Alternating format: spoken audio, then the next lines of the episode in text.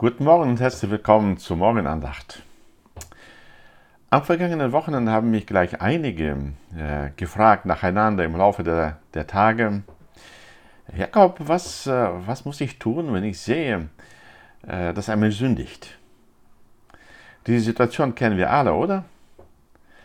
Was muss ich tun, wenn äh, ich sehe, dass jemand lügt, dass jemand einen anderen austrickst, dass jemand einen anderen verachtet, wenn er schimpft, wenn er einen Wutausbruch hat, wenn er mit jemand anderen flirtet, erotische Andeutungen macht, wenn ich sehe, dass einer den anderen austrickst, ausnutzt, und wenn er einfach faulenzt, während er arbeiten lernen sollte, wenn jemand betrügt, etwas vortäuscht, was er ganz sicher nicht machen wird, wenn jemand etwas erschleicht, wenn ich mir merke, dass er Gesetze übertritt, was mache ich, wenn äh, jemand seine Pflichten, die er hat, ignoriert?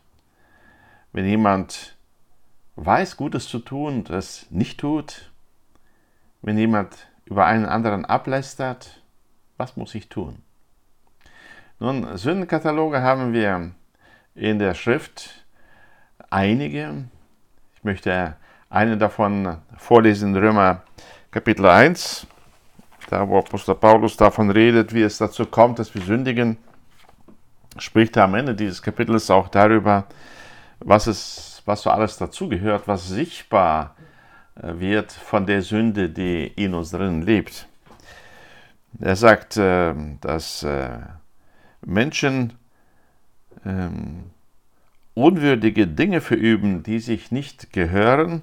Ab Vers 29, die voll sind von aller Ungerechtigkeit, Unzucht, Schlechtigkeit, Habsucht, Bosheit, voll Neid, Mordlust, Streit, Betrug und Tücke, solche, die Gerüchte verbreiten, Verleumder, Gottesverächter, Freche, übermütige Prahler, erfinderischen Bösen, den Eltern ungehorsam, unverständig, treulos, lieblos, unversöhnlich, unbarmherzig und so weiter.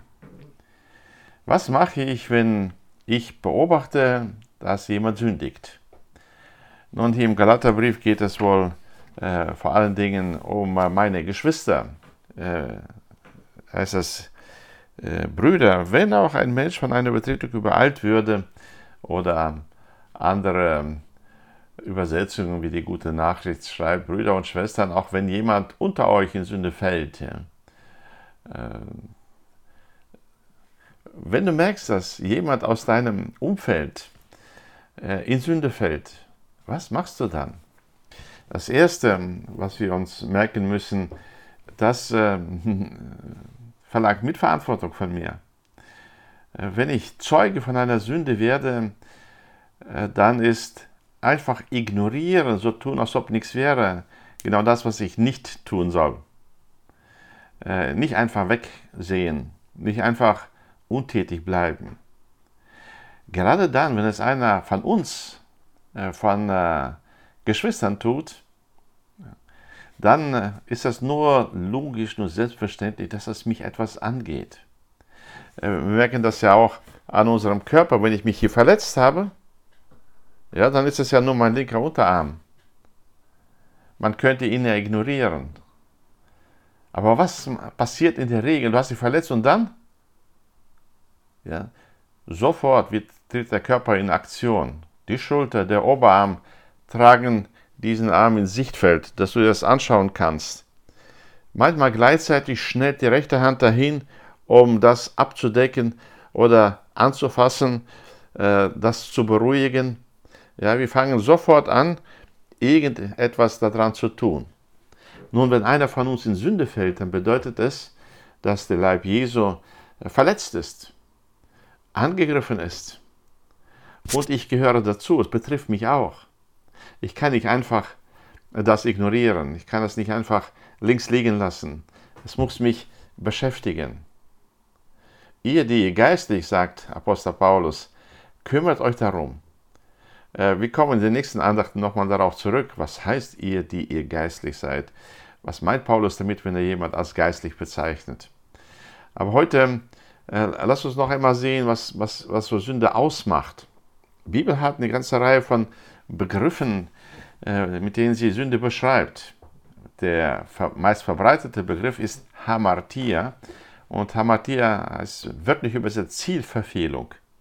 Das heißt, wenn ein Mensch am Ziel vorbeischießt, wenn er sein Leben so gestaltet, auf die Situationen so reagiert, dass es nicht zum Ziel führt, oder wie wir heute sagen, nicht zielführend ist, dann äh, ist es bereits Sünde im Verständnis der Bibel.